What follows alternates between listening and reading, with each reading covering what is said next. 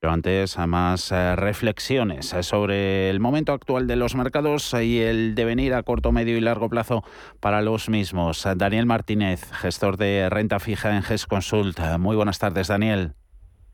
Muy buenas tardes, Javier. Hoy era ese dato esperado, el IPC estadounidense. Eh, los precios van a seguir marcando la hoja de ruta, no queda duda.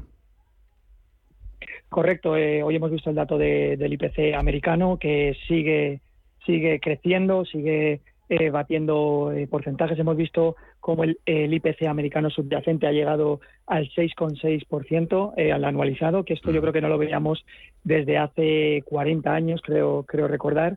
Y bueno, y mientras sigamos viendo presiones inflacionistas, yo creo que, que, los mercados van a seguir siendo volátiles, van a seguir sufriendo, tanto en la parte de de renta variable como, como en la parte de, renta fija. Mm, esta segunda, eh, la tocamos en bonos. Eh, invertir ahí en renta fija a corto plazo eh, puede que sea menos sensible a un posible aumento de tipos. ¿Es la alternativa ideal, no a priori, para, para los inversores más conservadores? Bueno, hemos, hemos comentado durante, durante todo el año ¿no? que cuando, cuando los bancos centrales eh, aplican políticas agresivas de, subida de tipos, mm. eh, los activos o los papeles que menos sufren son mm. los eh, papeles que tienen vencimientos o duraciones cortas. ¿No? si, si eh, tenemos una cartera con duraciones más largas, eh, veréis que diferentes carteras en los mercados que, llevan unas penalizaciones muy grandes. Entonces, principalmente, aparte de la liquidez, ¿no? que yo creo que es una alternativa muy buena eh, que nos está ayudando mucho a lo largo de, a lo largo de este año, tener activos ¿no? con esos vencimientos cortos, porque si tú tienes un activo con un vencimiento corto y ese activo llega, llega a su vencimiento, tú te aseguras ¿no? que vas a obtener esa rentabilidad. Nosotros actualmente lo que, lo que estamos haciendo es, es adquirir ese tipo de papel, eh, luego también adquirir papel con duraciones cortas que estén eh, que no tengan mucha sensibilidad a las, a las variaciones del mercado y de esa forma intentar capear el temporal e intentar a medio plazo obtener rentabilidades positivas. Temporal del bueno en las Islas eh, Británicas, Reino Unido. mañana en principio, Banco de Inglaterra es el último día en el que va a comprar bonos. Hay esa guerra entre el Banco Central y el, y el Gobierno de, Londres, autoridad monetaria que quiere que el Gobierno retire las medidas fiscales. Gobierno no da su brazo a torcer, aunque esta mañana mm, se filtraba que podría retocar algo sus planes eh, fiscales. Eh, ¿Puede montarse una buena como, como sigan así y no ceda ninguno de los dos? ¿Se puede liar la cosa mañana? Hombre, es que está una situación complicada, mm. no es una situación eh, intrigante, ¿no? A la vez, a la vez que, preocupante. Mm. Ya, ya lo dijo Andrew Valley el, el otro día, ¿no? Que tenía tenían tres días eh, los gestores de los fondos de pensiones para, para solucionar esos problemas de liquidez, ¿no? Antes de que acabaran con el programa de compras de compras de emergencia. Ayer creo que compraron, si fueron cuatro mil millones de libras eh, y hoy y mañana creo que se esperaba que compraran eh, unas, eh, unos 10.000 millones aproximadamente. Si vemos hoy, vemos prácticamente como la mayoría de, la deuda soberana está ampliando, excepto en Inglaterra, que está estrechando, ¿no? básicamente porque el Banco de Inglaterra está detrás, ¿no? dando, dando, dando ese soporte. Yo, de todas formas, yo no he visto que, que un ministro de Finanzas esté enfrentado con el con el gobernador del país, ¿no? En este caso de Inglaterra. Eh, es que eh, el ministro de Finanzas dijo el otro día que es el problema del gobernador.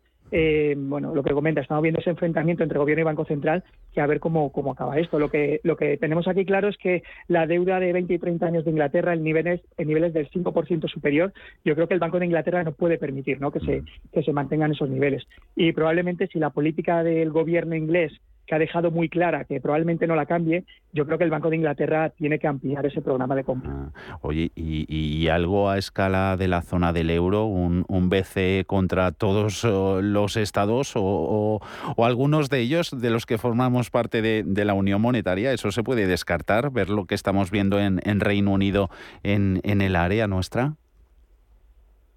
Bueno, a ver, nosotros en, el Banco Central es que también ah. esta es una situación un poco un poco especial, ¿no? Porque por un lado eh, estamos viendo cómo está subiendo tipos, ¿no? Por un lado te está diciendo que, que nos va a poner a dieta, pero por otro lado con el programa de, de, compras está dando dulces a, la periferia, ¿no?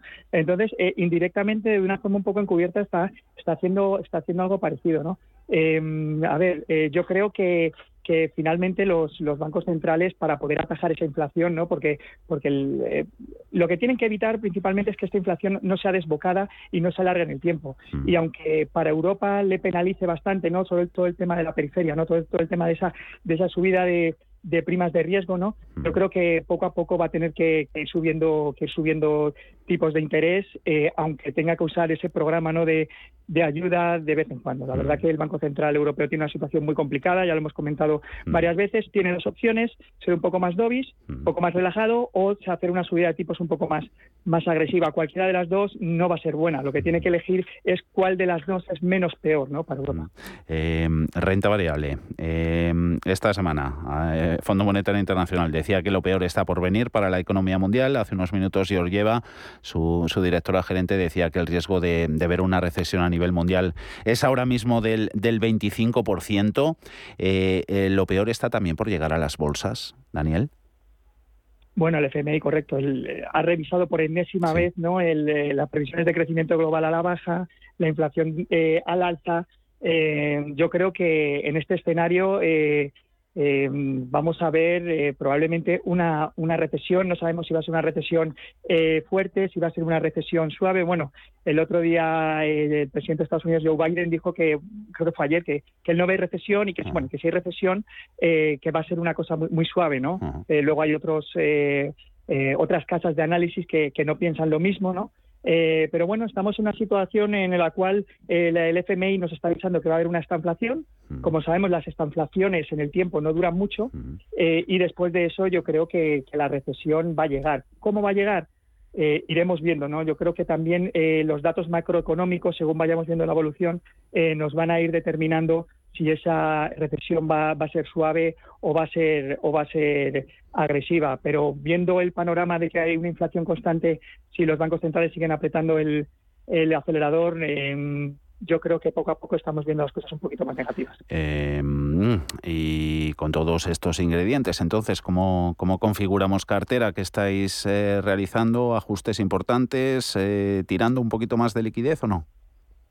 Sí, la verdad que estamos ahora mismo con un poquito más de liquidez, tenemos coberturas puntuales en algunos de en algunos de los de los índices y bueno, dentro de como digo yo de cuando cuando está el mar revuelto, también a veces hay hay alguna alguna oportunidad, ¿no? que, que puedes ver eh, atractiva. Nosotros, por ejemplo, en la parte de renta fija creemos que la parte de eh, las renovables, ¿no? han durante esta semana han corregido bastante y yo creo que hay algunos eh, valores que están en algunos niveles de entrada atractivos para para entrar cuando el mercado cae no puedes salirte del mercado todo el rato, ¿no? Yo creo que hay momentos en los cuales tienes que ir picando oportunidades que vayas viendo y ir esperando un poco, ¿no? A que a que esas inversiones que haces den sus rentabilidades y sus frutos.